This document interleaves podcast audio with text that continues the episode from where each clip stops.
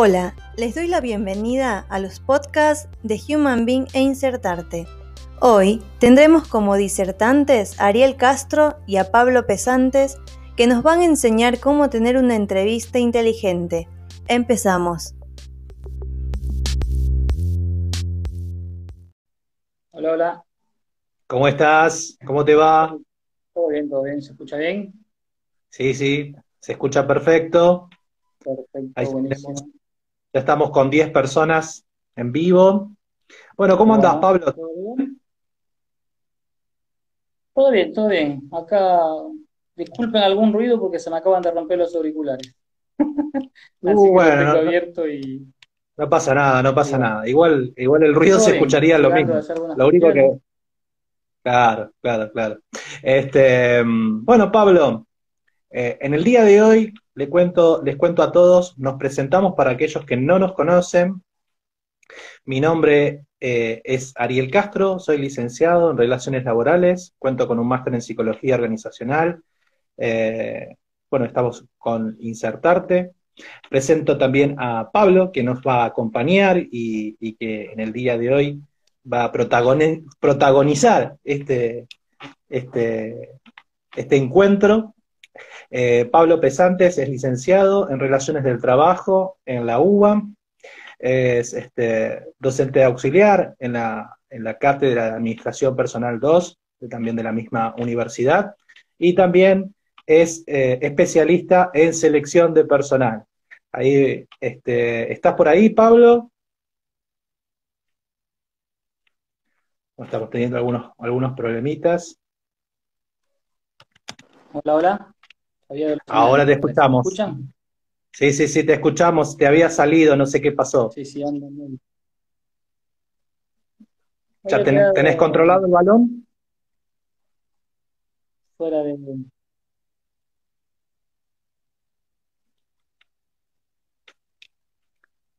Pablo, ¿estás ahí? Estoy escuchando, estoy escuchando. Bueno, Pablo, ahí está, acabo de hacer la presentación. ¿Me escuchan? Eh, sí, sí, se te escucha, se te escucha, se te escucha. Creo que todos te escuchamos. Perfecto.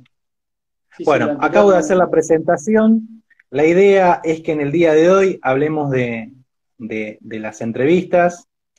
Quería, no quería dejar de pasar este, la reflexión sobre lo que ocurrió hace, creo, pocas semanas, dos semanas, tres semanas, no sé si, si pasó con lo de esta, el- este, este hecho lamentable eh, que le pasó a una chica que estaba buscando trabajo y se encontró con este, con esta persona, este, este depredador, vamos a decir las cosas como son, eh, y en un hecho lamentable fue abusada y violada. Eh, la verdad que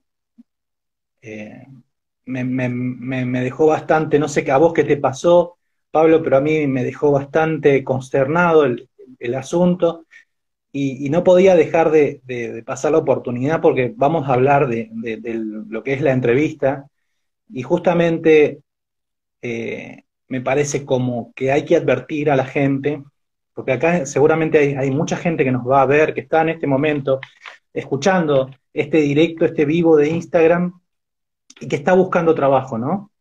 Y los peligros, los peligros que, se enfrentan la gente, sobre todo, sobre todo de la gente que busca sus primeros trabajos, sabemos que hay muchos, muchos inmigrantes que, que vienen acá para trabajar, para, para salir adelante, con un sueño, con una esperanza. Eh, sabemos que muchos de, de nuestros seguidores están en esa misma sintonía y bueno, muchas veces es, es complicado buscar trabajo en negro y sabemos que no hay otra opción a veces para hacerlo, ¿no, Pablo? Es correcto, es correcto. O sea, desde, desde mi posición como profesional, como nosotros, el equipo, creo que coincidimos y, y evidentemente sea, repudiamos tal acción. Eh, yo siempre digo que el peligro es inminente, lo que hay que prevenir es el riesgo. Por eso a veces en- en varios encuentros hablamos esto de la comunicación, que nuestra familia es nuestro equipo, a pesar de estar en una búsqueda, es nuestro equipo, nuestra familia, nuestros amigos. y que siempre hay que estar atento a esas situaciones y, y poder identificar, ¿no? que ahora justo vamos a hablar un poco de esto también, poder identificar cuando una propuesta es falsa, cuando una propuesta no es seria, cuando la persona te, propone cosas que están fuera del ámbito de trabajo, lamentablemente no es todos tan preparados como tampoco lo estuvo uno en ese momento y creo que hoy está, es importante este webinar porque vamos a tocar ese tema y también están abiertas preguntas para los que tengan dudas y los que estén iniciando la búsqueda. Y a veces, bueno, esto que decís vos, el trabajo en negro, yo siempre digo también de acuerdo a la necesidad. Es importante poder medir el impacto de lo que se nos viene de acuerdo a la necesidad. Si podemos evitar cosas eh, no seguras, viajes extensos que después se nos complica regresar, direcciones que no conocemos, y mejor es comunicarlo y a veces tomar la decisión de no ir para no exponernos sobre todo, más que todo las chicas. Considerando eso, ¿cuál crees que serían, digamos, los puntos más importantes como para tener en cuenta, más allá de que por ahí una propuesta puede ser una propuesta informal de trabajo, cuando decimos informal quiere decir trabajo no registrado, ¿sí? O, vulgarmente, como se dice, trabajo en negro, ¿sí? ¿Qué es, ¿Qué es el trabajo no registrado? Es el trabajo que no genera aportes ni tiene seguridad social, ¿sí? ¿Cuál crees vos, entonces, Pablo, que sería eh, aquellas medidas que habría que tener en cuenta ante la posibilidad de una propuesta eh, de trabajo no registrado como para eh, estar alerta, ¿no? Que, no correr riesgos innecesarios. Y en principio esto que mencionábamos, y siempre lo mencionamos en los talleres, ¿no? Esto yo le llamo la lectura del del contexto, ¿no? Una situación geográfica segura, que la organización exista realmente. Hoy tenemos la facilidad de meternos a través de las redes, de conocer no solamente la empresa o la organización, sino el entrevistador inclusive, a través de los medios, si la persona tiene un... Me ha pasado muchas veces, eh, te cuento una anécdota chiquita, me ha pasado muchas veces que a través del LinkedIn, de la red, eh, no solo por la red mía, sino también por, por insertarte, personas que me preguntan, chicas que se venían de Rosario a Puerto Madero, donde le ofrecían 70 mil pesos y le pagaban el viaje y todo y vos veías que la chica era bastante atractiva, pero veías que la intención o hacías la lectura que era por otro lado. Entonces es importante eh, tener esa lectura del contexto, hacer el, análisis de que si realmente existe la empresa, si la propuesta es viable, porque hay lugares que te dicen, trabajás seis horas y te pagamos 80 mil pesos. Sabemos que eso no sucede, pero es tentador ante la necesidad. Sabemos que la persona, si es profesional, tiene que tener un mail corporativo, a veces no hay mail corporativo, pero la persona tiene un perfil en LinkedIn, en Facebook. Entonces es importante tener eh, esos registros, saber a quién, nos vamos a dirigir, dónde nos vamos a dirigir, que, que, la zona no sea, por ejemplo, si hay lugares que son, se me viene a la mente ahora, no sé, Villa Soldati, te dicen 3 de febrero y Cruz, y sabemos que es una zona muy descampada, donde es mucho, es muy, muy fabril, no hay lugar de oficina, ciudad. Entonces hay que tener atento, hay que ponerse en detalle de esas cosas y eso es lo que hace prevenir y no correr esos riesgos. Creo que son las mismas. Sobre todo porque ahora hay herramientas como Street View que, te permiten investigar este, geográficamente la zona donde te están citando para una entrevista, ¿no? También. Exactamente. Eh, hoy a través de, los medios y todo lo que es redes sociales, View que decís vos, el Google, el, mapa te indica inclusive, cuando vos pones en Google Maps, te, indica el lugar, eh, las, zonas posibles de... Es más, hasta te indica el tiempo. los que no conocen la herramienta, vos pones, eh, también está el del gobierno de la ciudad, cómo viajo, cómo llego, y te indica el tiempo que tarda, si tenés dos horas, tres horas, una hora y media, si tomás, si haces combinaciones con tren, con, con micro. Entonces es importante. Obviamente que no, no es ajeno el caso particular que mencionábamos de, anteriormente, porque era en pleno centro, en pleno 11, era un negocio, pero había que identificar, porque en ese momento yo creo, la ahí era la herramienta de la comunicación, ¿no? No ir sola, eh, dar acompañada, dar aviso. Y creo que es lamentable, es lamentable uno que ya está en, eh, decía, quería decir, es lamentable que, que a veces por ahí este, las personas tengan que, dar aviso a otras este, por el miedo ¿no? que genera ir a una entrevista de trabajo, donde no debería pasar más que otra cosa que la posibilidad de, encontrar trabajo, ¿no? Pero, pero es necesario, lamentablemente, sobre todo ante, creo, ante propuestas de trabajo informal, que tengamos en cuenta estas cuestiones. Eh, a lo que hace referencia, Pablo, creo que había una, una, situación que era bastante, bastante extraña, donde supuestamente lo que dijeron los medios, ¿no? que no sabemos, nunca se sabe hoy por hoy qué es una noticia verdadera, una noticia falsa. Eh, había, había, se había corrido la noticia de que esta persona le había enviado un mensaje invitando a cenar a esta chica eh, previamente antes de esta entrevista prueba de trabajo, ¿no? Y, creo que también, ¿no? Que eso da una pauta de, de que no, no era una propuesta por lo menos seria, ¿no? Y, que va en consonancia con todo esto que decís de el análisis de la propuesta que te están haciendo. Eh, te están haciendo una propuesta por demasiado, demasiado dinero. Eh, yo recuerdo que, que mi papá siempre me decía, cuando la limosna es grande, hasta el santo desconfía, ¿no?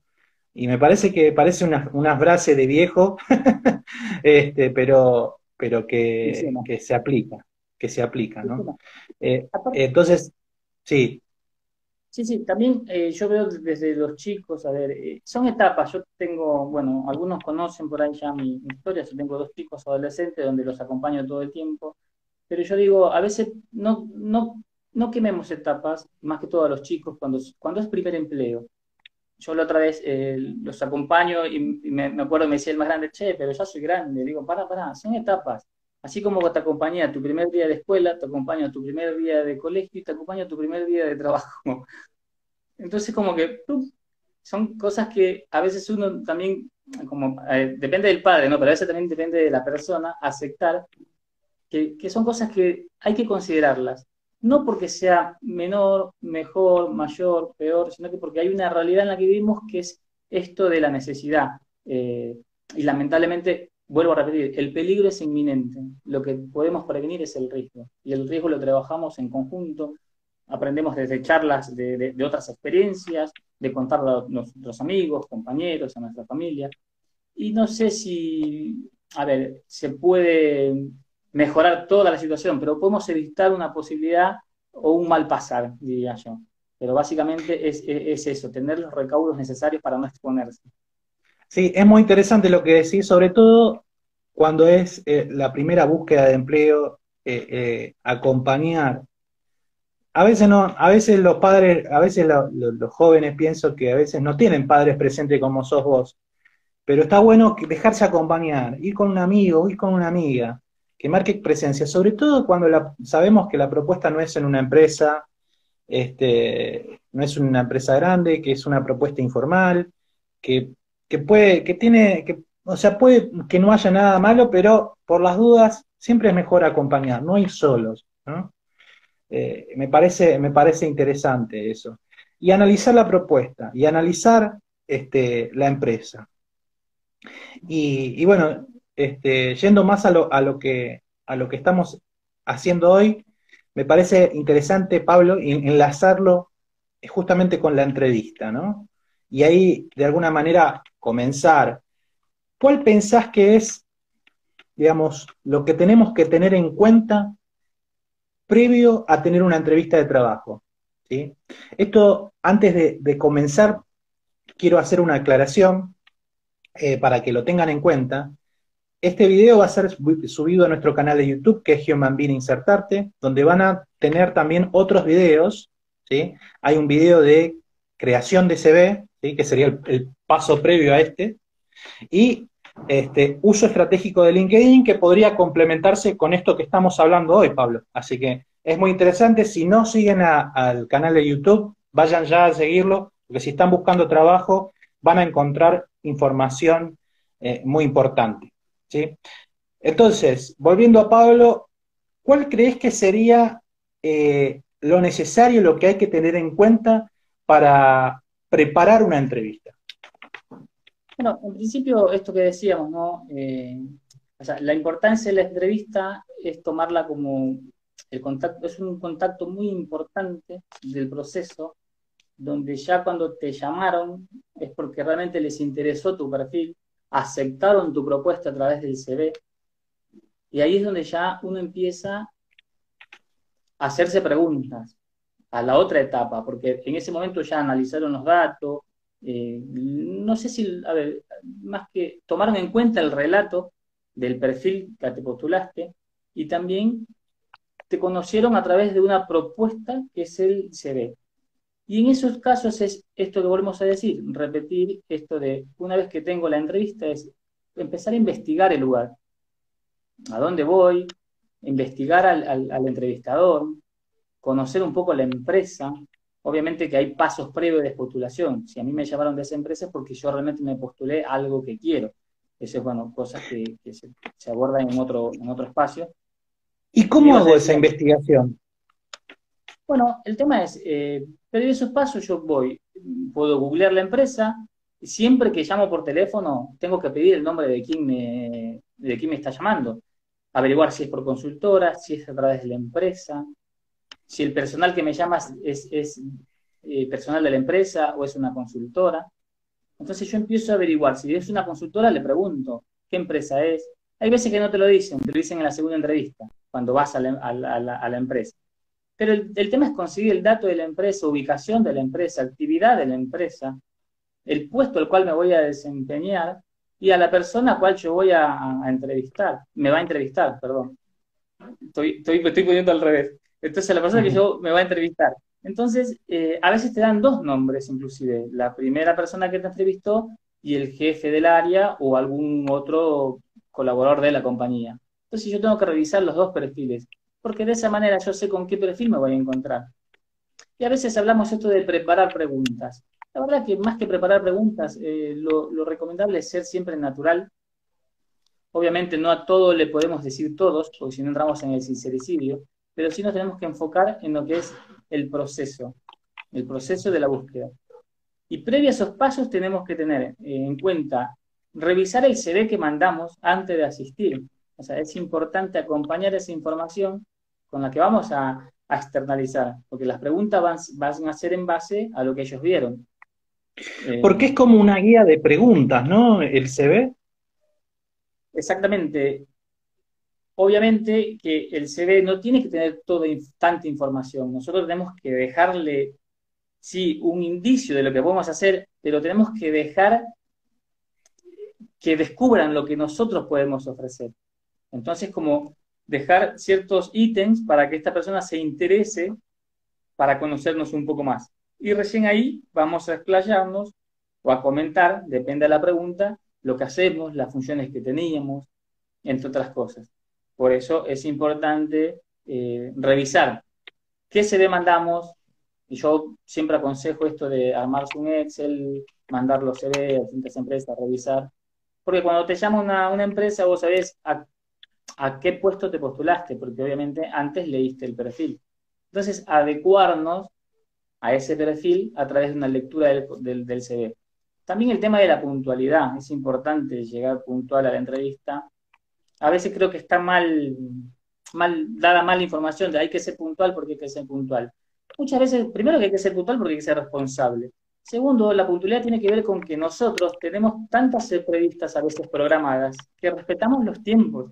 Entonces tenemos programada una entrevista de 14 a 15 y si me llegaste tarde o me llegaste antes, yo te tengo o que hacer esperar o sacarte lo más rápido posible porque a las 15 tengo otra, otra entrevista programada. Ese es el tema de la puntualidad también un poco. Juego, un poco eso, ¿no? Ser puntual en el tema de poder ordenar los tiempos nuestros y los de los, y los demás. se me ocurre también, se me ocurre también, este, mm, porque bueno, eh, como, como entrevistador muchas veces, como entrevistadores, nos pasa muchas veces que, que bueno, ahora eh, en esta nueva normalidad, o como me gusta decirlo a mí, esta nueva anormalidad, eh, tenemos muchas entrevistas, tenemos muchas entrevistas online, ¿no?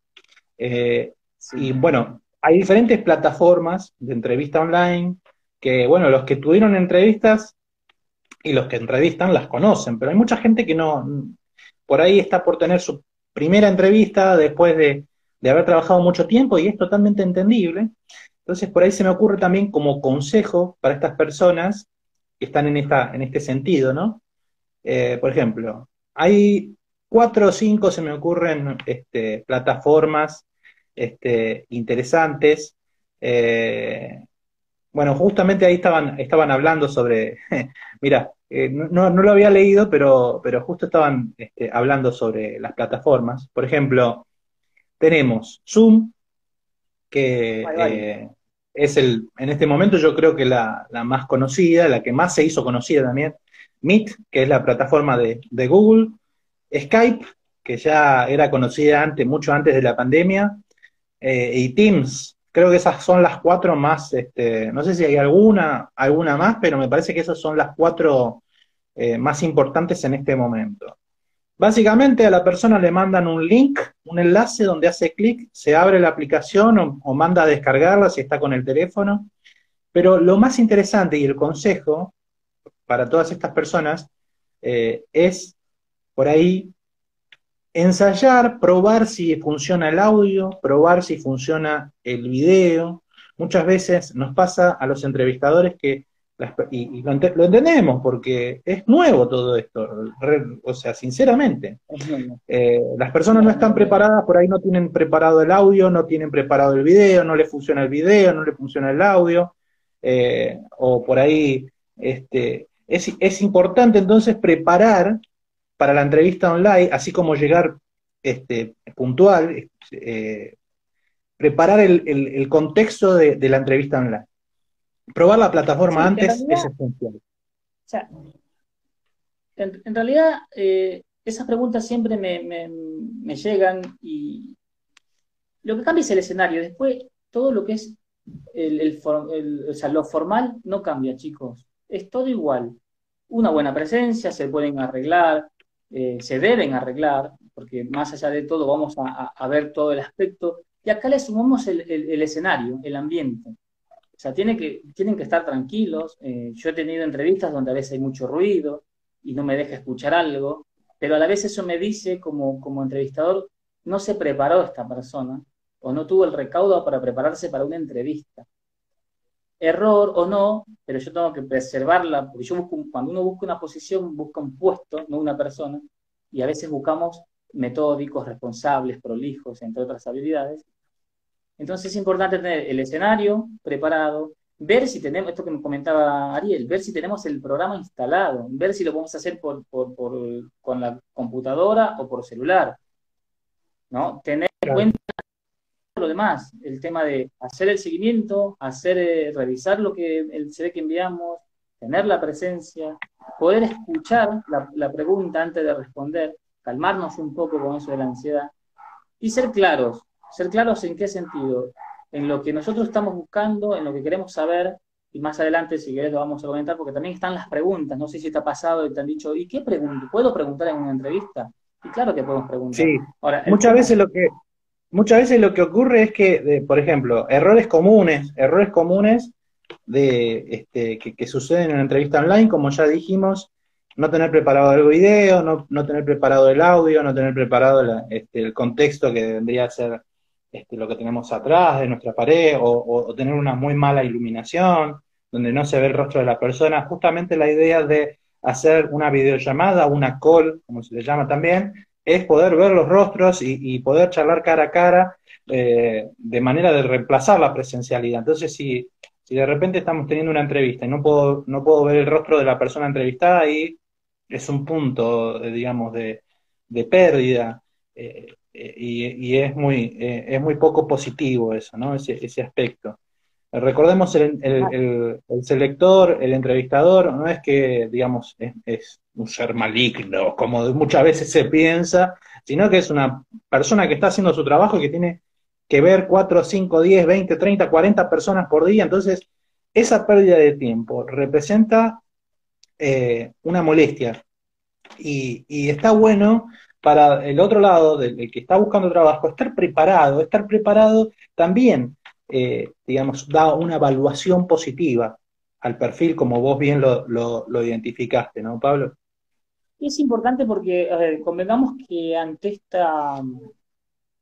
Yo creo que estamos entrando en, nuevas formas, nuevas formas del mundo del trabajo. O sea, se cambiaron, se van cambiando y se van acomodando tantas situaciones que hoy la primera entrevista es virtual, prácticamente.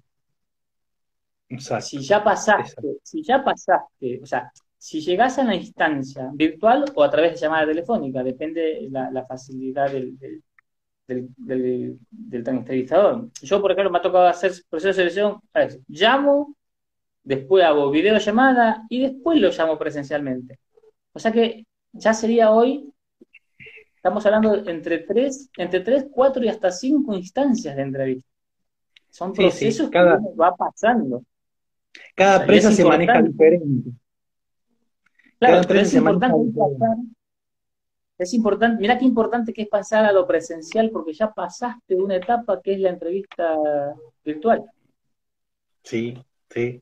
Otro, otro error que se me ocurre, que eh, es, fatal este error, es, eh, por ejemplo, muchas veces se accede, eh, la persona accede a la entrevista, todo, pero, digamos, no deja, no deja en un lugar quieto, accede con seguramente con el, con el celular o con otro dispositivo, algún móvil o lo que sea, este, y no deja, no deja el, celular quieto.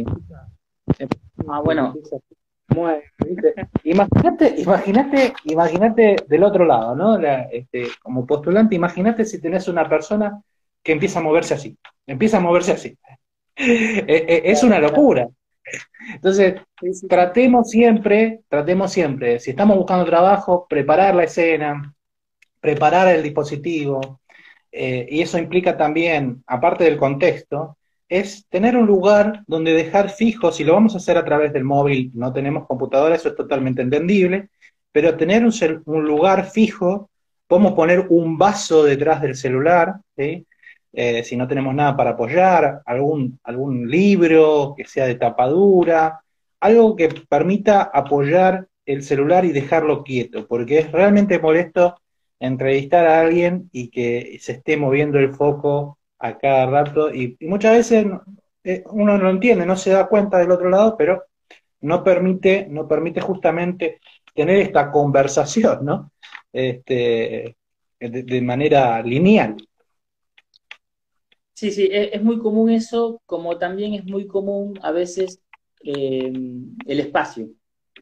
En caso de que no, tengamos eh, libertad de espacio, a las personas que nos acompañan también eh, pedirles por favor que nos den ese espacio de silencio, de privacidad en torno a la entrevista, porque, bueno, yo lo, lo, cuento acá como anécdota y como chiste, y que ha salido en varios videos y creo que es meme eh, con, la, con las clases, las docencias, que se dan las clases virtuales y pasa uno por atrás, alguno sale tomando agua, al otro le pide un favor.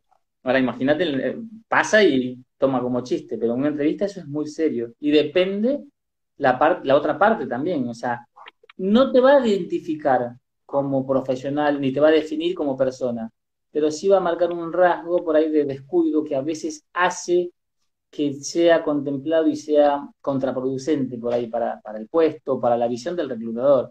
Entonces son detalles que lo tenemos que trabajar, lo tenemos que cuidar, tenemos que estar eh, de manera proactiva, por decirlo de una manera, en cuidar esos aspectos. Que, nos van a, van a hacer una diferencia, porque por, varias razones, más allá de la presentación, la entrevista va a ser clara, eh, va a ser positiva, va a tener una buena referencia, y va a quedar dentro de una, una oportunidad más, en lo que es, porque va a mostrar nuestra, nuestro compromiso, nuestra prolijidad, nuestro, nuestro detalle, por decirlo de una manera, con el tema del sonido, el ruido, la presentación. O sea, mucho no cambia. Hoy a, todo ese escenario presencial se le, se le incrementan esto de tener una buena conexión, tener una buena imagen, tener un buen escenario, buena luz, y tratar de esto que decís vos, de dejarlo fijo, porque el movimiento es como que no te deja mirar mucho. Es como, que, una persona se empieza a mover así, se empieza a mover así, ¿viste? Y no, eh, imagínate una, una, entrevista presencial y una persona que se mueve así. Es como que estás entrevistando a Michael Fox, una cosa así. Claro, ¿entendés? y, y, Pablo, eh, ¿cómo sería esto que eh, en los en, empleabilidad hablamos de pensar estratégicamente la entrevista? Bueno, cuando, cuando nosotros, cuando tenemos una entrevista, conectando todo lo que venimos hablando, y tenemos que tener una estrategia. Y esa estrategia consta en, en conocer más la posición, es en adecuar competencias y habilidades que sean pertinentes a la posición. Tener en cuenta que nosotros vamos a postular a un puesto específico donde la empresa requiere ciertas habilidades que las tenemos que tener coordinadas junto con lo que es el CD. O sea, no quieren, a veces yo veo que, entran estas preguntas como, contame un poco de vos. Y ahí es como que juega muchas cosas. Y ahí en realidad es como hay que hacer un mix, yo digo, y prepararnos para contar un poco nuestra personalidad, pero fusionada con lo laboral, no con lo que yo hago cotidianamente en mi vida. Porque la libertad de los, la libertad o las acciones de los hombres es privada, dice un librito, ¿no? Eso no lo tiene que saber nadie. Sí me tengo que abocar a lo que es la posición, el puesto. Por eso es importante, yo insisto en esto de revisar la descripción de puesto, porque yo ahí me voy a enfocar en lo que es. ¿Qué sería la eh, descripción de puesto? ¿A qué te referís con eso? la descripción de puesto no es nada más y nada menos que el relato detallado de las tareas que hacen la función de una posición. Entonces, por eso insisto, cuando nosotros buscamos o reclutamos, no buscamos personas, buscamos una silla, alguien que ocupe esa silla, las funciones son de la silla. Entonces, hay veces que por una o dos cuestiones eh, no continúa la búsqueda, pero no porque sea malo, mal postulante, o sea, no sea el perfil adecuado. Son aspectos que por ahí el otro postulante tiene mejor inglés, por ejemplo, o cercanía. Por eso es importante lo del contexto que decía yo.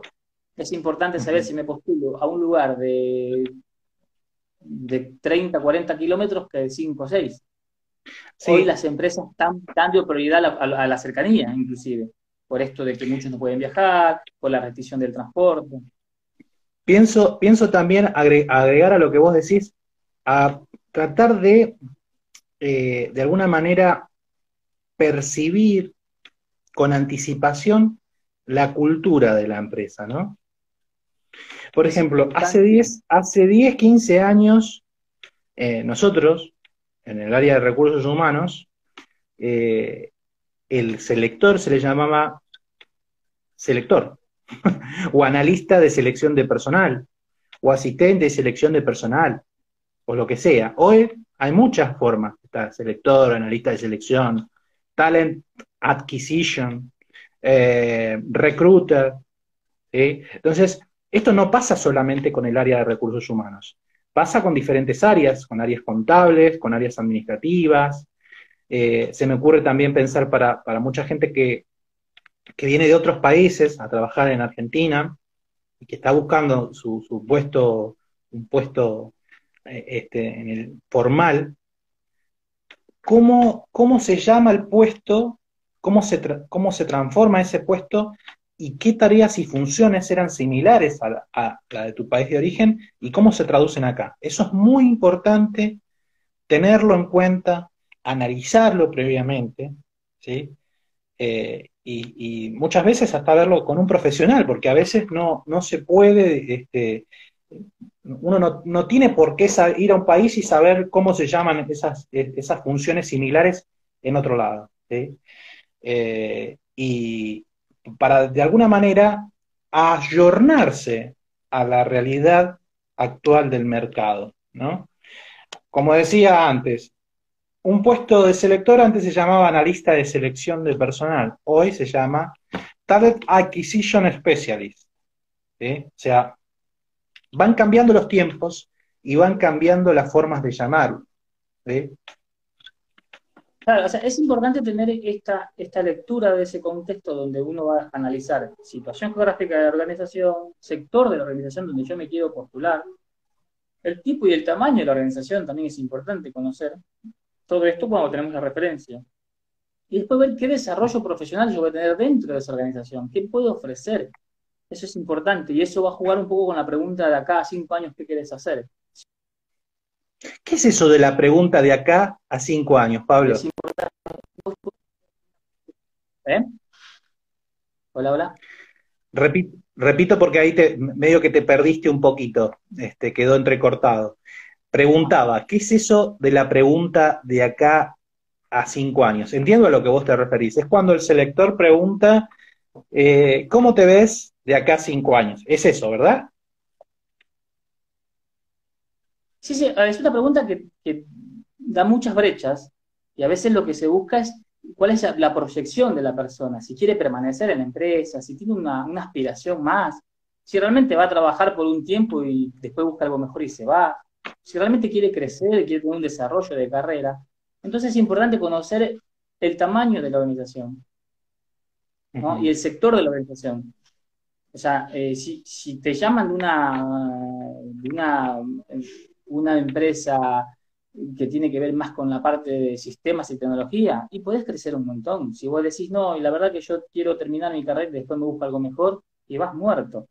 Porque la verdad es que cuando te llaman de esos lugares porque quieren que las personas crezcan, tengan un desarrollo, o sea, escalar. Totalmente.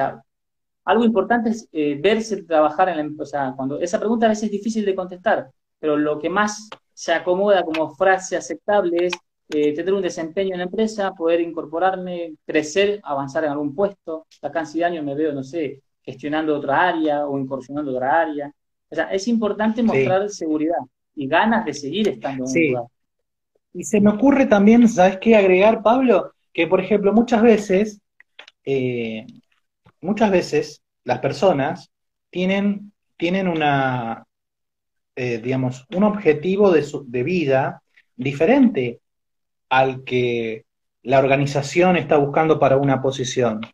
¿Qué quiero decir con esto? Trato de, ser lo más este, cauteloso posible con los ejemplos, ¿no? Que por ahí sucede que tenés una persona que está, se está buscando, vamos a suponer, un analista contable, ¿no? Y la, posición requiere que esa persona permanezca un tiempo largo en la posición, no es un, un puesto temporal. ¿sí? Y por ahí esa persona vos le preguntas este, cómo se ve dentro de cinco años y viajando por todo el mundo, me gustaría, no sé, ser maestro jardinero. Tratemos de responder estratégicamente. Entendemos y, este, y, los electores no son tontos, saben que la, gente muchas veces eh, para conseguir un objetivo utiliza medios diferentes al objetivo final. Eso es entendible, pero eh, no seamos tontos en responder, ¿sí? pensemos eh, este, estratégicamente lo que vamos a responder, estemos preparados. Está bueno esto que vos mencionaste, Pablo, de, la, esta pregunta de cinco años, porque es una pregunta justamente proyectiva, ¿sí? Es a, dónde quiere ir esta persona que estoy entrevistando hoy para esta posición, ¿sí? ¿Está su cabeza en esta posición o está para otra cosa? Eh, tratemos de responder estratégicamente. hice esa pregunta que después la fui cambiando con otros métodos y una persona me contestó, eh, un chico joven, me dijo, no, y acá da un tiempo, ni siquiera le dije cuántos años, ¿no? Un tiempo futuro, ¿dónde te ves? Y no, y yo uno de mis sueños es trabajar, es trabajar junto plata y irme a recorrer Europa, esto que dijiste vos. Buenísimo. Es que es muy común. Claro, lo que yo dije es, claro, este era muy bueno, ¿eh? muy buen perfil. Dije, este pibe, claro, trabaja, junta unas monedas y se va y me deja el proyecto tirado, porque la, la posición era justamente para un proyecto, ¿no? Encima de una fintech, vos sabés lo que se paga ahí, donde tenía que trabajar un proyecto a largo plazo. Cuando tengo largo plazo son cuatro, cinco, seis años. Y a mí no me servía una persona que tenía la visión de en dos años volar y conocer el mundo que está muy bueno de parte de la... Por ahí no es, no es lo que yo busco, o no es lo que busca la empresa en realidad. sí, sí, muchas veces, muchas veces, a veces tenemos que, eh, antes de, de buscar trabajo, también hay que pensar la búsqueda de una manera estratégica, ¿no? Y, pensar significa, ¿es esto lo que yo realmente quiero para mi vida? Y si va a ser un medio, perfecto, va a ser un medio, pero no tenemos por qué revelar eso al entrevistador, porque no solo quedamos como, digamos, de alguna manera que no somos inteligentes para responder, ¿sí? Eh, entonces, siempre tratemos de pensar estratégicamente, antes y en la entrevista, ¿sí? Antes, cuando digo antes, me refiero a la búsqueda laboral. Está bueno pensar, che, yo quiero ser maestro jardinero, pero ¿para qué voy a, voy a buscar un trabajo eh, en un área eh, eh, administrativo contable? ¿Por qué hago eso? ¿Por, qué no busco algo más relacionado a lo mío? ¿Puedo hacerlo? Si no puedo hacerlo, bueno, ¿cómo voy, a, ¿cómo voy a contestar estratégicamente para conseguir este trabajo? ¿no? es importante lo que marca Sari, porque ahí yo trato de, más que todo a los, chicos que recién empiezan su primer empleo, es poder diferenciar, que yo lo uso mucho en algunos encuentros que hacemos, empleo y trabajo. Entonces, hay que ver cuál, qué queremos nosotros, conseguir un empleo o conseguir un trabajo. Y la diferencia es muy amplia. El empleo me va a permitir vivir, ganar unos dineros, unos cuantos mangos para irme de viaje o lo que fuere, o proyectar o pagarme una carrera, pero no voy a crecer de manera profesional. El trabajo me permite desarrollarme profesionalmente, a su vez también tener un, incremento de lo que es a través de la remuneración. Entonces yo tengo que poder evaluar si voy a buscar empleo o trabajo. ¿Qué quiero hacer? ¿Cuál es mi propósito. ¿A dónde yo me quiero insertar cuando hablamos de insertarnos en el mercado de trabajo? No todos lo pueden hacer porque no hay que dejar de lado la necesidad. Hay gente que realmente necesita trabajar de lo que sea. Y ahí obviamente que se cae toda esta estructura del trabajo en negro, el trabajo en blanco, quiero mi trabajo, no. Ahí es otra cuestión donde hay que trabajar otros aspectos, pero sí está bueno no quedarnos en ellos, sino seguir trabajando. O cuando pasa esto de las entrevistas que mencionaba hace un momento, eh, la frustración debe ser algo trascendental en nuestra vida. No es que no me llamaron porque no sirvo, no me llamaron porque la verdad que no, no sé hacer nada. No, error.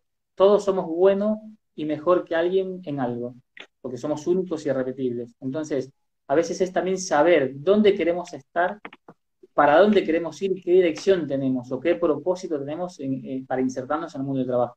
Entonces, diferenciar esas cosas también es bueno porque nos posiciona de otra manera cuando uno está de este lado ve, esta persona es segura, esta persona sabe lo que quiere, esta persona es metódica, eh, tiene un enfoque distinto y a veces decimos, la verdad que esta persona me sirve. Y ahí empezás a, trabajar de otra manera. Entonces, diferenciando esas cosas es importante para comenzar a meterse un poco en esto del misterio de las entrevistas, porque como decías vos, no es que tenemos maldad, ni queremos a uno, ni queremos al otro. La verdad que no se busca personas, se busca cubrir puestos con habilidades de ciertas personas. Habilidades y competencias, que más adelante, si se da el espacio, pues marcamos una pequeña diferencia, porque es otra pregunta que a veces hacen sobre, contame tus habilidades, contame tus competencias, fortalezas o debilidades. Sí, antes, antes que continúes, quiero, quiero decir a, a, todas las personas que nos están viendo, ahora en vivo, este, o después, ¿sí?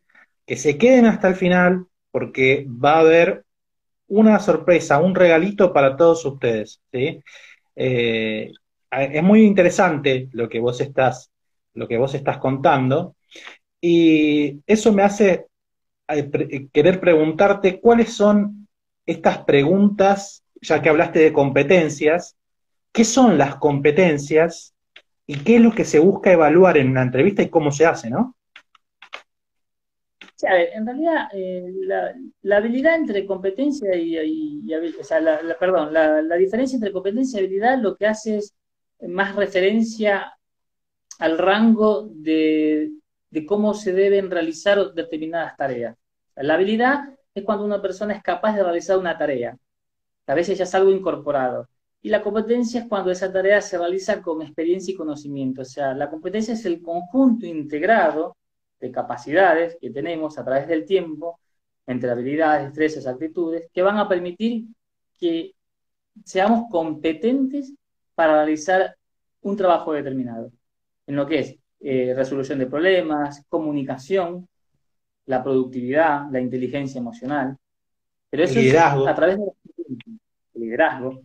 En cambio, la habilidad son procesos que se ponen en acción cuando uno busca cierta eficiencia o, mezclado entre la eficiencia, ¿no? Eh, la, eficiencia y la eficacia. Cuando uno mezcla, eh, o sea, la eficiencia es nada más que es una mezcla de técnica y ciencia, ¿no? Uno llega a, llegar a un objetivo. Y es una situación donde ya requiere ciertas, yo diría, habilidades acompañadas de cuestiones actitudinales también, porque tiene que ver con la flexibilidad, la adaptabilidad, la capacidad de resolver ciertos conflictos, eh, la creatividad, la asertividad. Y a veces se hacen, yo por ejemplo tengo, eh, hay una, la voy a revelar acá que es un secreto, uno de los, de los, de los procesos que hago es marcar una línea del tiempo, ¿no? Donde necesito que me marques tres periodos importantes de tu vida.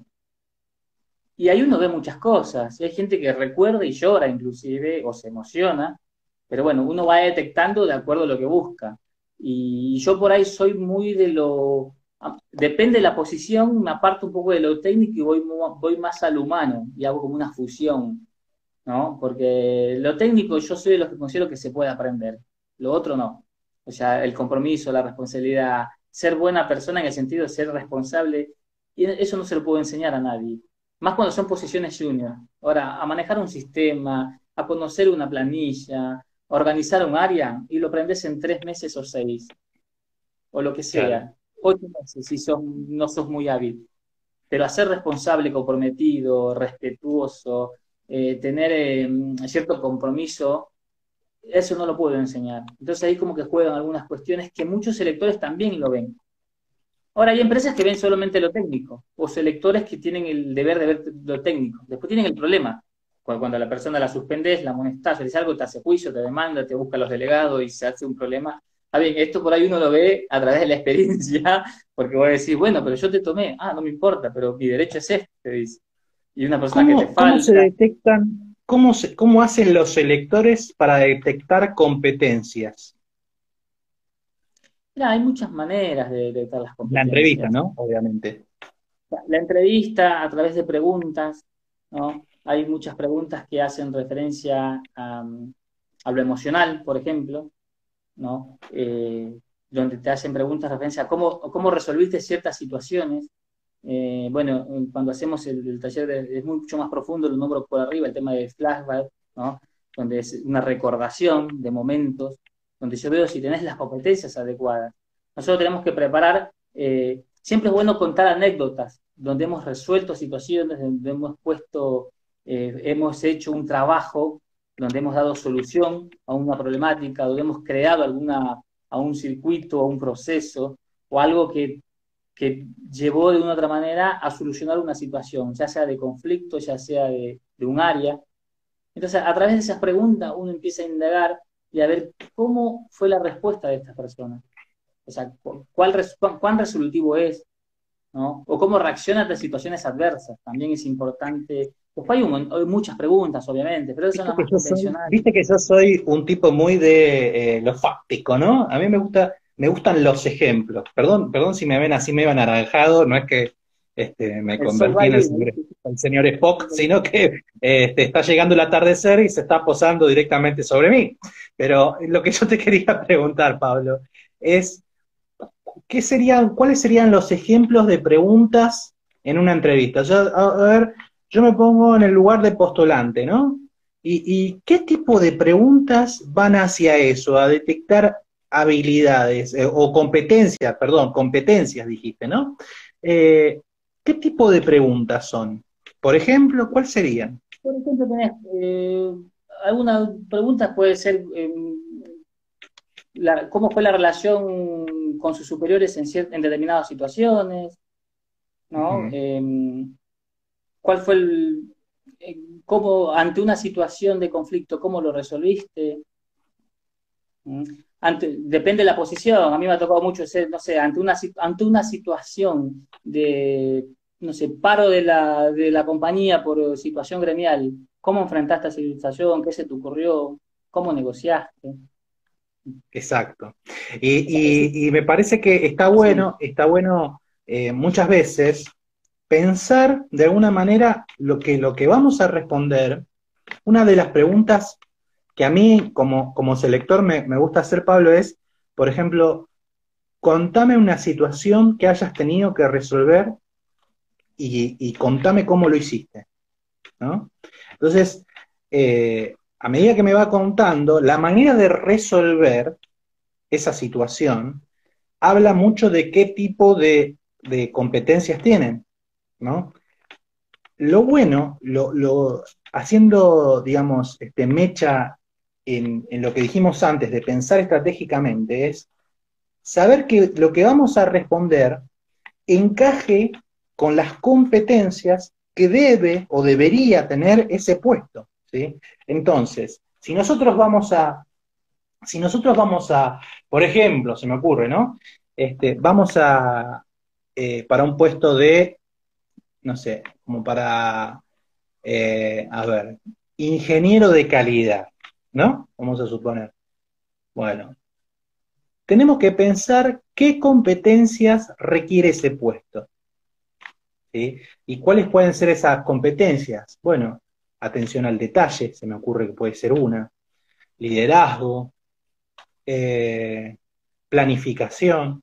Entonces está bueno que ante preguntas de análisis de competencias como la que estabas diciendo, como postulantes, pensemos estratégicamente y contemos una historia donde se pueda visualizar el despliegue de esas competencias. Sí, hay veces que son eh, hay veces que hay preguntas que son muy puntuales del área o de la actividad de la, organización, ¿no? Por ejemplo, no sé, tenés un, alguien que es muy conflictivo y tenés que sancionarlo, ¿cómo actuarías? Y ya te ponen en foco como de acción, ¿no? Y ahí, bueno, ya, ahí, mira, en poner en esa pregunta, yo que estoy más también con lo que es relaciones laborales, y ahí yo te estoy haciendo varias preguntas, porque te pongo en situación de conflicto, ¿Qué trato vas a tener con la persona por más conflictiva que sea? O sea, no podés destratar a nadie. ¿Cómo vas a hacer? ¿Lo vas a buscar? ¿Lo vas a llamar? ¿Lo vas a encarar? ¿Y qué tanto conoces de la legislación de trabajo? O sea, mira todo lo que sale de una pequeña pregunta. Si no estás en el campo o mentiste sobre eso, vas a contestar cualquier cosa. Entonces, hay que estar preparado, revisar ciertas situaciones y tener en claro esos ejemplos donde uno pudo resolver. Está bien, a esta altura uno tiene mucha experiencia, mucha anécdota y ha resuelto muchos conflictos. Pero claro, uno, no, esperamos tampoco que, o el selector no espera que conteste justamente lo que yo pienso, pero aproximarte a un procedimiento em, general como, o, estándar, como sería, ¿no? O sea, el tema de una sanción, por ejemplo, no, no se baja línea porque sí, hay que hacer todo un procedimiento. Entonces, es toda esa, esa, actuación o ese curso de acción que uno le da a las cosas en resolver conflictos. otra pregunta que es muchas veces también el trato con los compañeros de trabajo. ¿no? A veces se busca una empresa que se trabaja en, mucho, mucho en equipo, eso ya tiene que ver también con un poco de lo que es eh, la competencia, el trabajo en equipo. Entonces, ¿cómo resolver? Hay gente que trabaja sola, por ejemplo. No le gusta trabajar en equipo. Entonces, como para sintetizar, podemos decir que las competencias son dimensiones que están mezcladas, capacidades con actitudes y este, enlaces con nuestra personalidad, ¿no? Que pueden ser, como para mencionar algunas de las competencias requeridas, liderazgo, trabajo en equipo, planificación, eh, capacidad de trabajo bajo presión, eh, se me ocurre por decir algunas, ¿no? Eh, sí, sí pensamiento estratégico. A veces se mezclan, pero básicamente la gran diferencia es eso, que hacen referencia al rango donde es cómo se va a desarrollar la tarea. la, una es eh, cuestiones más de lo que es la persona capaz de hacer y la otra son el conjunto de toda esa trayectoria que tenemos de capacidades, habilidades, destrezas, que se va formando en el tiempo. Exacto. Y por ahí está bueno también pensar, Pablo, a ver si coincidís, eh, pensar de alguna manera en cuáles, cuáles van a ser las competencias para la posición que yo me estoy postulando. Pensarlas previamente y a partir de ahí armar un relato.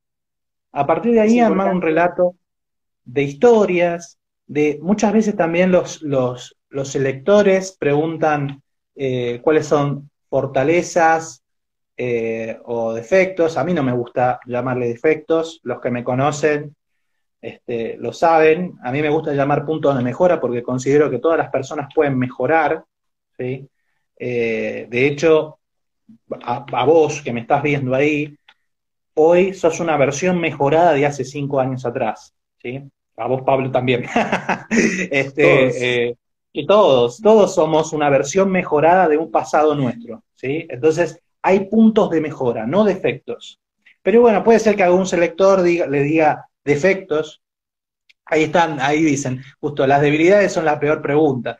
Claro, este, yo pienso que eh, veamos esos aspectos, ¿sí? Como fortalezas y puntos de mejora. Puede ser que el, selector le diga defectos, pero lo importante es que va a lo mismo. Entonces, pensar en esos puntos que por ahí no son tan positivos, porque, ¿qué pasa? Para hablar de la fortaleza, somos todos Maradona, o sea, eh, todos somos Messi, o sea, podemos, podemos decir nuestras fortalezas con, con total soltura, pero cuando queremos hablar de esos puntos que no son tan positivos, ahí empiezan los problemas. Entonces acá apelo a esto, Pablo. Debemos, sí o sí, también pensar estratégicamente qué decir ahí. ¿sí? Vamos a suponer que el puesto fuera para un tester de programación. Ah, déjame terminar que ahí termino, termino una cosita. Este, fuera, el, fuera para la posición que la, para la cual me están entrevistando, fuera para un tester de programación. ¿sí? Entonces, por ahí, la atención al detalle va a ser muy importante. Va a ser muy importante. ¿sí? Entonces, una persona para esa posición debe ser una persona más tranquila, eh, tal vez no importa tanto que sea eh, una persona extrovertida, pero sí que tenga atención al detalle. Entonces, por ahí una persona muy ansiosa eh, no serviría. Por ejemplo, yo soy una persona muy ansiosa, entonces mi por, tal vez mis fortalezas son varias, pero yo sé que, este, y, y vos sabés que no miento cuando digo esto, Pablo, es que mi punto de mejora es la ansiedad. Yo no podría ser este, eh, un tester, por ejemplo. Pero para otro, para otro puesto, ese punto de mejora no es tan importante eh, el ser ansioso. Pensemos estratégicamente cuál es nuestro punto de mejora aceptable. Yo le, sí, o sea, yo les voy a, recomendar un ejercicio, ya que esto que se me vino a la mente, hace rato que no lo hacía y no lo ponía en práctica, y no lo recomendaba, es eh, fortalezas, tómenlo como aspectos positivos que aumenten o, aumentan y, fortalecen oportunidades y las debilidades las van a disminuir, ¿no? Son aspectos negativos. hagamos una lista, es un ejercicio que recomiendo, hagamos una lista, dos columnas, donde tenemos lo que nosotros consideramos lo mejor que tenemos y lo que tenemos para modificar. No, no digamos lo peor, porque nada es malo, o sea, es lo mejor que tenemos y lo que tenemos que mejorar. Y eso entrelazarlo y hacer ese ejercicio y empezar a ver ¿no? esos aspectos. Y después la pregunta es, ¿para qué lo tenemos que mejorar? Y yo creo que con eso van a resolver esto de lo que es mi fortaleza, mi debilidad y cómo lo puedo aplicar en una, un, previo a una entrevista de trabajo. Obviamente que hay cosas que uno no puede decir porque son muy, muy perjudiciales o porque son muy personales. Eh, recuerden que lo que se busca en una entrevista es una posición, o sea, es un puesto, es una silla, y se busca una persona con, ciertas actitudes, aptitudes, habilidades y competencias. Entonces, lo personal no sirve. A veces yo he visto en entrevistas que se abre, bueno, también es una pequeña trampa, y yo y me disculpo públicamente porque lo suelo hacer, pero me introduzco muy adentro de la persona y me termina contando la historia de cómo reaccionó y lloró y fue violento y todo lo demás, que no es la idea, pero bueno, yo necesito saber qué voy a incorporar. Entonces a veces caer en... Bueno, ahí, ahí, ahí cayó Pablo. Se da, una, se da una confianza y la persona se abre y te cuenta todo. Y a veces como que, recordemos que la entrevista no es un consultorio, chicos, es, una entrevista de trabajo y, se va a hablar meramente de trabajo. Sí, hay que, hay que ser cautelosos y pensar estratégicamente lo que se va a responder. Es muy importante eso. Y, después había otro punto que me parece interesante, Pablo, de, la entrevista, que es este, el tema de la, la recordación y la personalización, ¿no? Como estrategia para, para la entrevista. Ahí ya también va a jugar un poco con, con tener en cuenta esto de con quién siempre estamos hablando, ¿no?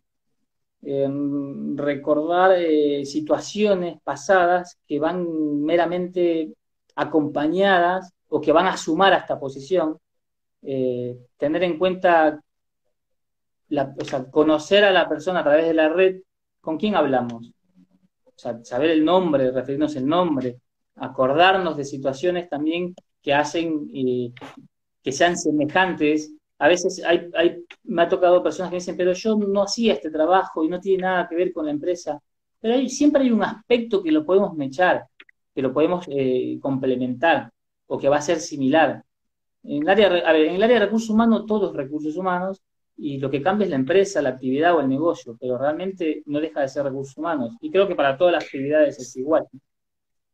Sí, sí, y por ahí también me parece que e, es interesante eh, dirigirse al entrevistador. Muchas veces estamos tan compenetrados en nuestra...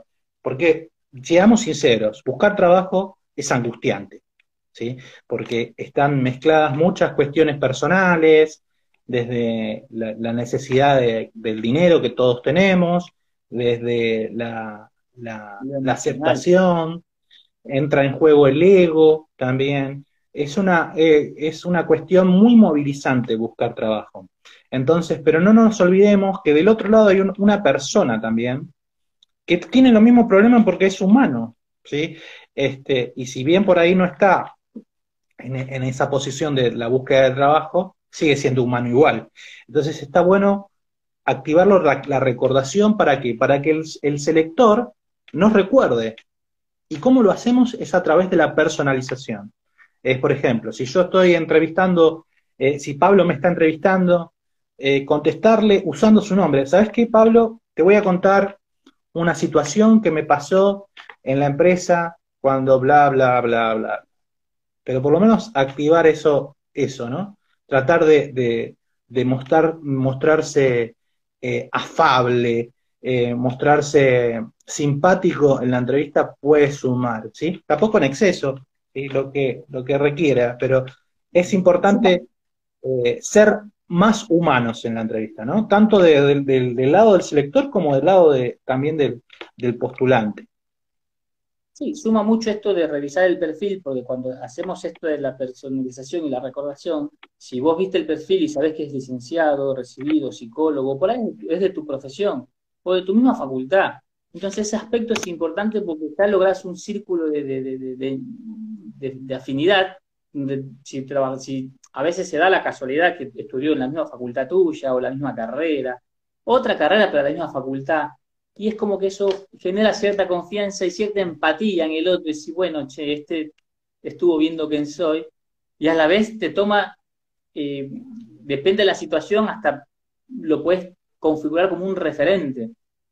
O sea, porque la persona ya está en otra posición, vos estás empezando y decís, no, porque yo la verdad que estudio en esta facultad y veo que usted también o vos también estudiaste y me gustaría avanzar y conocer. Y eso te suma bastante, te digo, porque es como que vos mostrás interés no solo por la posición, sino por la investigación de dónde vas a incursionar. Y eso dice que si viste a la persona que te va a entrevistar es porque revisaste otras cosas. Y son etapas que van, van pasando y, es importante que la persona vea que estás interesado en lo que, dónde te vas a, o sea, dónde te vas a, incorporar, con quién estás hablando, cuál es la relación de la empresa. Porque, bueno, muchos acá después van a contestar, pero creo que una de las primeras preguntas que te hacen es si conoces la Ahí se cortó un poquito. Vamos a esperar a Pablo.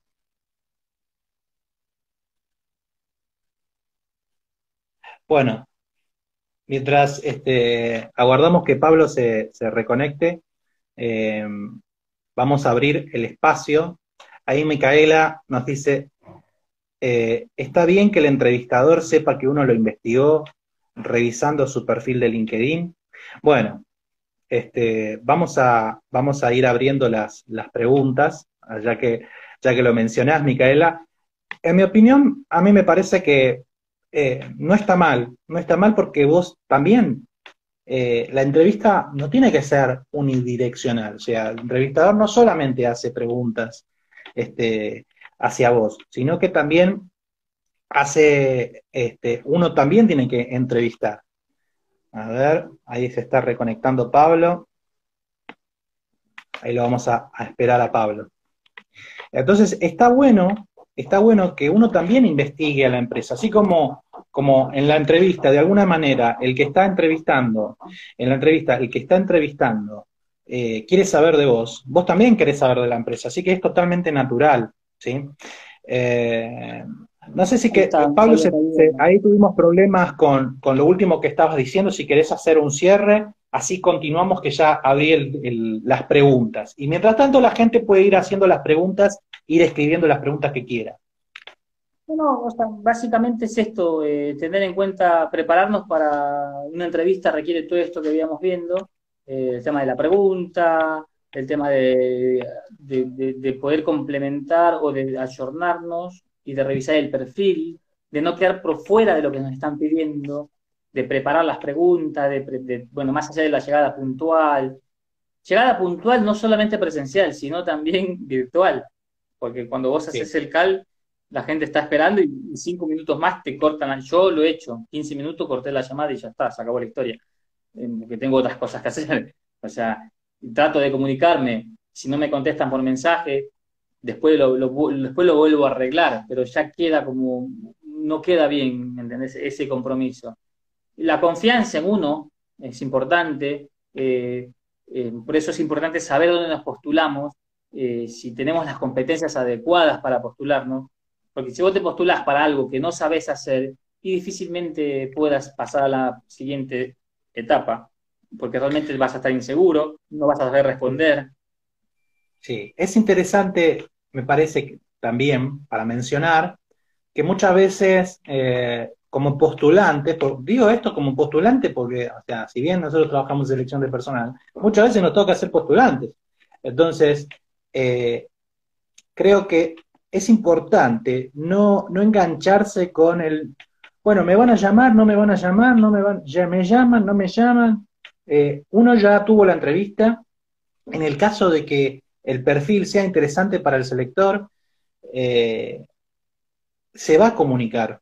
¿sí? Y si no se comunica es porque no, no avanzaste en la entrevista. Entonces, ¿avanzaste? Perfecto. Si no avanzaste, continúas en la búsqueda a otra cosa mariposa. No nos quedemos en la, frustración, uy, no me llamó, este, ¿cuándo me va a llamar? ¿Y por qué no me llaman? ¿Por qué no me dan feedback? ¿Y por qué? ¿Por qué? No, no este, seguir continuando eh, eh, con la vida. ¿sí? A ver, Micaela nos dice, pueden hacer todos, repito, pueden hacer todas las preguntas, este es el momento para hacerlo y ya vamos haciendo el cierre. Micaela dice, claro, tenía esa idea, pero eh, se me ocurrió de comentar algo relacionado al entrevistador y lo tomaron como una invasión.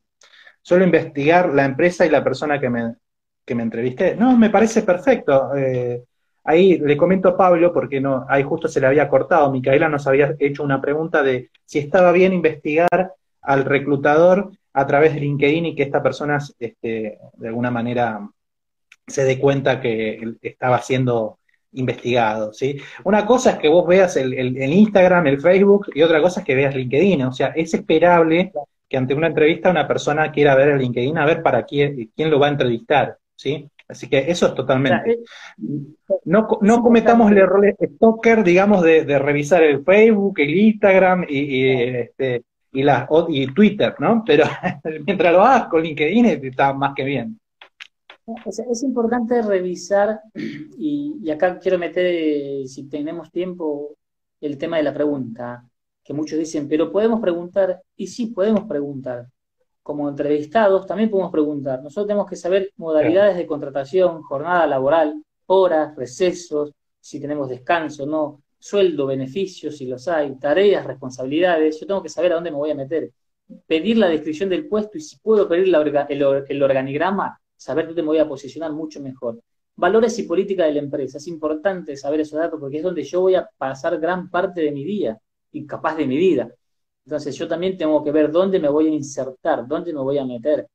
Porque si voy a estar en un lugar que a la semana estoy llorando porque me quiero ir y pierdo otra oportunidad, y la verdad que no tiene sentido. Y eso sí va a ser más frustrante y más tóxico que haber sido rechazado en una entrevista.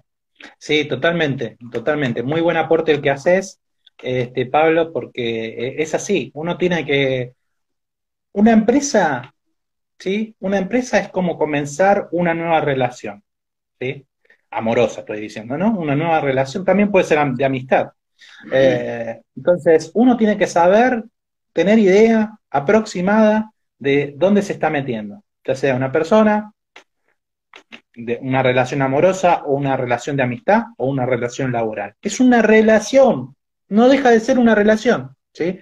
Entonces, nosotros también tenemos permitido las preguntas y hasta, te diría más, es interesante que haya preguntas del otro lado, ¿sí? Sin ser demasiado específico, sin ser demasiado técnico, pero sí, las cosas que vos dijiste, por ejemplo, Pablo, son este, las básicas que hay que preguntar, ¿sí? Ante la, ante, ante un, ingreso o ante una potencial propuesta laboral. ¿sí? Eh, y bueno, como para ir cerrando, si no hay más preguntas, eh, vamos a hablar de la sorpresa que, les dije a todos. Eh, para los que no, es la primera vez que ven un vivo, este, nosotros nos dedicamos a dar servicios de empleabilidad, ¿sí? Tenemos un servicio de, creación de CV de alto impacto, de asesoramiento para entrevistas, de preparación para la entrevista totalmente integral, ¿sí? En el caso de que ustedes lo necesiten, porque acá lo que hablamos son todas generalidades, pero cada caso es muy particular, ¿sí? Obviamente sabemos que y entendemos que hay personas que por ahí muchas veces no, no pueden costear servicios y por eso hacemos esto, para que esta información de alguna manera llegue a todos porque eh, el conocimiento es, este, es bienestar también, ¿no? Eh, entonces la sorpresita va en este, en este aspecto, es todos los que vieron este video, ya sea en vivo o, o después de haberse hecho en vivo, van a tener un 25% en todos nuestros servicios de empleabilidad. No solo damos servicios de empleabilidad, sino que también damos cursos, ¿sí? Eh, los próximos cursos creo que tenemos un curso de selección IT, este, pensado para, para, marzo. Hay otros cursos de recursos humanos para aquellos que están dentro de esa área y que puedan ser interesantes. Y estamos planificando muchos cursos más. Así que para, todo, para todos los servicios de empleabilidad y para los cursos, si viste este video, tenés un 25% de descuento. Lo único que tenés que decir es cuando chateás en nuestro Instagram, eh, para consultarnos, decir, vi el video, vi el vivo de Instagram que hicieron el otro día. Y listo, ya con eso acceden al 25% de descuento. ¿sí? Eh, no sé si querés agregar algo más, Pablo, como para terminar de hacer el cierre. Puntos, puntos a tener en cuenta es eso, o sea, esperar indicaciones en el momento de la selección, evitar comentar cuestiones muy personales, los problemas de las personas no nos interesan, nos interesan que vayan a aportar. No mentir, no mentir ni alterar nada a lo que está en el CV, por eso es importante revisarlo, estar atento a las preguntas, escuchar primero antes de responder, porque hay gente que te responde cuando no terminaste la pregunta, no interrumpir al que, al que hace la selección, porque es algo importante, y esto siempre de responder con seguridad, serenidad y claridad, ser claro en nuestro propósito, así como tenemos, así como somos claros en un propósito de vida, tenemos que ser claros en el propósito de trabajo. Dónde nos vamos a ubicar y dónde queremos desarrollar nuestro profesionalismo. Totalmente, totalmente de acuerdo con lo que decís, este, y a propósito, por ahí muchas veces somos seres, con lo que decís de los problemas, muchas veces somos seres humanos y atravesamos momentos angustiantes de nuestra vida, eh, pero es preferible, es preferible eh, ver la manera de resolver esos problemas antes que eh, incursionarse en una búsqueda laboral, me parece. ¿Por qué? Porque la búsqueda laboral es frustrante, es estresante, ¿sí? Y si a eso vos le sumás que tenés algún proceso angustiante de tu vida, de tu vida personal, entonces es, digamos, un matete enorme así. Entonces es mejor por ahí resolver esa, cosa que te está angustiando, que te está estresando, que te está complicando la vida, mejor resolver eso primero y después avanzar hacia un proceso de, búsqueda laboral. Este, y, creo que con esto vamos cerrando porque ya estamos en, la hora. Te agradezco muchísimo, Pablo, eh, la participación.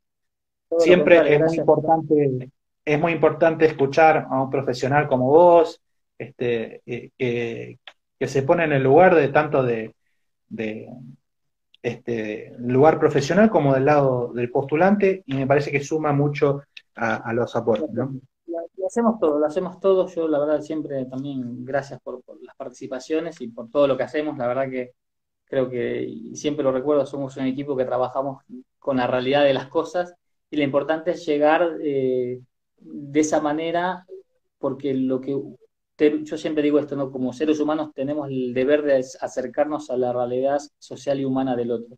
Por eso con esto quiero cerrar, es eh, recordar esto, sobre todo los jóvenes, eh, no hagan, nadie hace nada solo, todos hacemos algo con el aporte de los demás. Entonces, cuando hay alguna duda es comentar, comunicar, ser acompañados, dar aviso, estar alerta para que no sucedan cosas que después las tengamos que lamentar.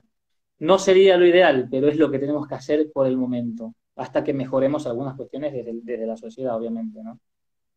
Sí, totalmente. Y, bueno, me parecía importante que, hagamos esto en un, en un, momento complicado como el que estamos viviendo. Si bien están, las cosas están mejorando de a poco, o por lo menos esa es la, esa es la, visión, o sea, estamos un poco mejor, todavía hay mucho que resolver, todavía estamos en una pandemia, una cosa totalmente inédita en la historia de la humanidad, eso hay que tenerlo en cuenta, pero es bueno este, cualquier, cualquier, este, cualquier eh, toma de conocimiento que podamos hacer, ya sea de manera gratuita, de manera paga, cada uno dentro de las posibilidades, háganla, gente, háganla, porque este es el momento para hacer todo eso y, seguramente todo, todo lo que, lo que hagan les va a servir. Yo me acuerdo que tenía un profesor de la secundaria muy bueno y decía siempre, todo lo que hice refiriéndose al conocimiento, todo lo que este, hice me hizo alguna vez falta y todo lo que no hice también me hizo falta. Entonces, tratemos de, de, alguna manera, absorber y tomar todo el conocimiento que se nos da, ¿sí? ya sea de manera paga, no paga, lo que sea, pero hagan. ¿sí? Es así, mi estimado Ariel. Bueno, gente, les agradezco un montón. Pueden igual entrar en la página, vernos, eh, googlearnos, no nos va a molestar, no nos vamos a sentir evadidos, como dijo. Exacto, Recuerdo, recuerdo los canales de comunicación, la cuenta de Insertarte, que es donde nos están viendo ahora en este momento en, vivo, y, donde, y la cuenta de Human Being Insertarte en el canal de YouTube, donde nos van a poder ver después. Eh, y bueno, a todas aquellas que, personas que necesiten hacer alguna consulta sobre nuestros servicios, sobre nuestros cursos, sean bienvenidos, la consulta no molesta, estamos para eso. Les agradecemos a todos, este, tanto de parte de todo el equipo, bueno, Wendy no estuvo hoy, pero también es parte del equipo, eh, y bueno, muchas gracias a todos. Chao Pablo. Nos vemos. Nos vemos. Chao, chao gente.